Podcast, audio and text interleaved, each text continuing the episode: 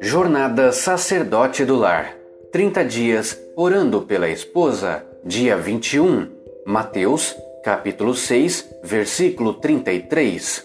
Mas buscai primeiro o reino de Deus e a sua justiça, e todas estas coisas vos serão acrescentadas. Se vivemos à luz da eternidade, tudo o que pensamos ou fazemos deve ser visto de uma perspectiva eterna. Determine que, a partir de hoje, suas palavras serão amáveis e edificantes. Sua esposa possui uma perspectiva da vida eterna, o que lhe permite aborrecer o materialismo e as coisas temporais. Demonstre sua gratidão por estes sistemas de valores e a elogie por colocar em primeiro lugar as coisas eternas ao invés das riquezas e coisas deste mundo. Caso esta área seja um problema para ela, Pense de que maneira você poderia modificar seu próprio sistema de valores diante dela e assim animá-la através do seu exemplo a fazer o mesmo. Somente duas coisas irão para a eternidade: a palavra de Deus e as pessoas. Certifique-se de manter o enfoque nas coisas eternas.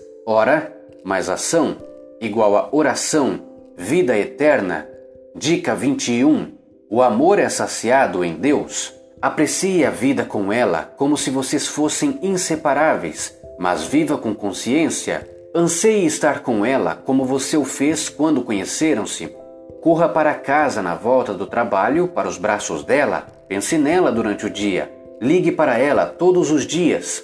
Aprendam a concordar como um casal, a pensar como um só. Tenham a intimidade e o prazer do sexo com frequência vocês devem fazer sexo com a frequência que for necessária para atender os desejos do cônjuge que for mais ardoso, enquanto o tempo e a saúde permitirem. Dediquem um tempo apenas para conversar e compartilhar os acontecimentos cotidianos. Mostre um interesse genuíno, ouvindo com total atenção e contato visual.